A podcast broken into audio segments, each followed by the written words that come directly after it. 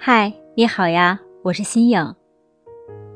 演员张译在一次采访中说，他一生的遗憾是错过了女友的葬礼。他回忆的时候，深情的告诉记者，他在女友身上学会了承担，学会了勇气。他幸福而又痛苦的守候着这个植物人的女友整整十年，最终还没能送自己最爱的人走完最后的一程。听了这个张译的故事，有很多心酸，所以很多时候我们会说：好好珍惜和爱你的亲人和爱人。毕竟世事无常，尤其是现在。在现在口罩生活的状态下，有太多的情感无奈，有太多让大家遗憾终生的离别。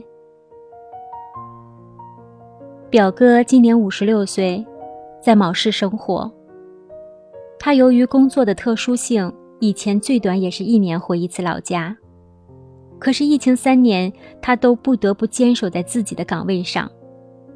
其实这不仅仅是因为工作的性质。也因为各地方的防疫政策，本就几天的假期，有可能因为几例病例回去后或者回来后就被隔离。前几天他信息给我，新颖，我爸走了，而我却没有送他最后一程。看着简简单单的两句话，我心痛不已，我不知道怎么来安慰他。我不知道该说些什么可以减少他内心的痛楚和悲伤。我最后得知，老人家在昏迷不醒的状态下，最后一口气，足足的撑了三十多个小时，直到表哥发来一句语音：“爸，放心的走吧。对不起，我不能回去送你了。”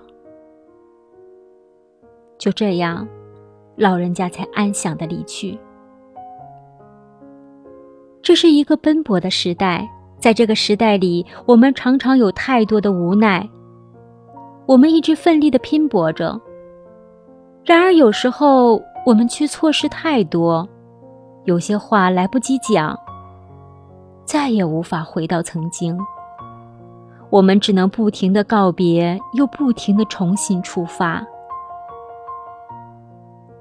人们说节哀顺变，人们说你还有自己的生活，我们点头了，然后把自己埋在工作里，然后在每个夜晚里，想起曾经，想起曾经跟亲人在一起的日子。错过了他的葬礼，是我们一生的遗憾。生命中有些人，只来了一程，却会在我们的心里停留一生。我们总是很努力的去做了，可是那种针刺一般的痛还是会出现。故有千般难受和不舍，我们还是要努力生活，奋力的前进。亲人离开的哀伤和孤独，在我们人生中是一个很大的课题。痛苦和悲伤往往是很粘人的东西，我们越是在意，越给他们时间。越是难以摆脱。杨绛先生经历了丈夫和女儿生病离开后，先生采用了非常艺术的表达方式，他排解着对亲人的思念，通过这样的方式，他写出了我们仨的暖心文学著作。他通过这样的方式，把对爱人和女儿的爱紧紧相拥，就这样，伴随自己的后半生。杨绛先生过早的离开他两个最爱的亲人是哀痛的，但是同时，先生可以快速的从失去亲人的痛苦中抽离出来，他以另外一种方式找到了情感的依托。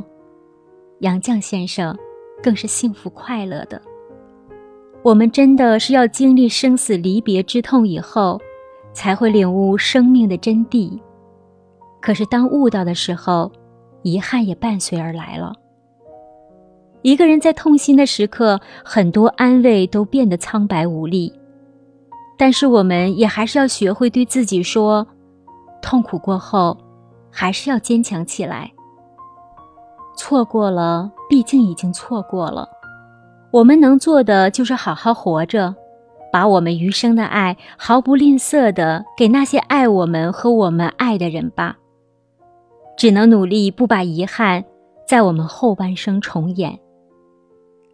很高兴认识你，谢谢你，听声如见，感谢你的倾听。